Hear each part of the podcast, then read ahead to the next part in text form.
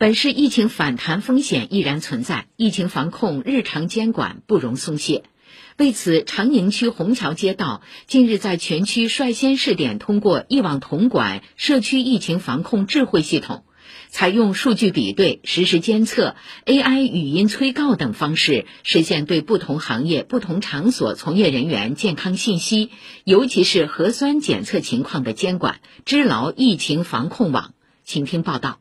酒店现在目前为止好像还没开始，还没开。对，但我看上已经申请了。对，申请了。你没有开，那么你从业人员还是四八小时，对吧？餐饮的从业人员是每天核酸的要求。临近中午，虹桥街道社区平安办主任林英祥来到紧邻新虹桥中心花园的云瑞 F 酒店，对这里的疫情防控开展日常巡查。由于对不同行业场所从业人员的核酸检测频次要求不同，以往林英祥等基层防疫一线人员在现场巡查时需要一一比对，耗时长，效率低。这次借助街道一网统管平台，从业人员核酸检测情况，林英祥早已掌握。通过这个系统，人员的及时的上报或者是更新，那么在系统里面让数据去跑，大大节省了一个人力成本，提高了我们的这个效率。在虹桥街道承运中心，工作人员正将一家企业提交的最新员工信。息表一键上传至一网统管智慧平台中的复工复产板块，随即大屏幕上会实时显示出从业人员的姓名、身份证号、电话号码、所在单位、单位类型、最后一次采样时间以及采样情况，一目了然。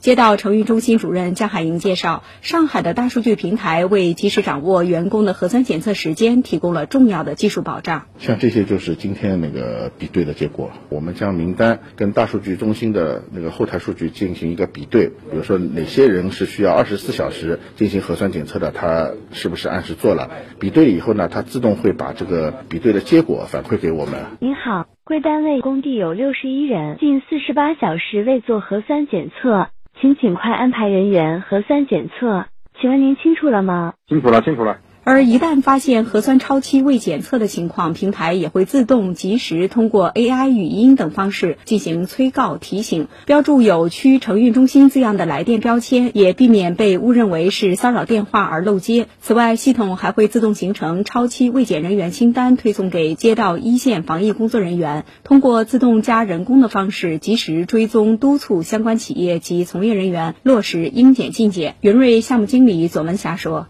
当时没有这个系统的话，我们是这样子的，就有一个大群，就每天上传。现在就是说，我们提供名单跟一些联系方式给到街道，然后他们会就是做一个系统上的登记。如果是那边有系统报警或者是有提示出来的话，其实我第一时间也就知道了。这样子的话，就是保证我们在安全的情况下在做这个酒店经营。目前，这一系统已率先在辖区五个在建工地、二十多家宾旅馆进行试点，覆盖九百多人。江海英说，目前街道正在考虑将此应用逐步推广到沿街商户，让 AI 为辖区内更多行业保驾护航。接下来我们主要是向其他的行业，比如说沿街商户啊、餐饮啊这些，我们目前试点当中没有涉及到的，包括一些小区的商业的沿街店铺，还有企业，包括一些园区来推广这个，目的就是对我们人员进行一个全覆盖的情况的掌握。以上由记者李雪梅报道。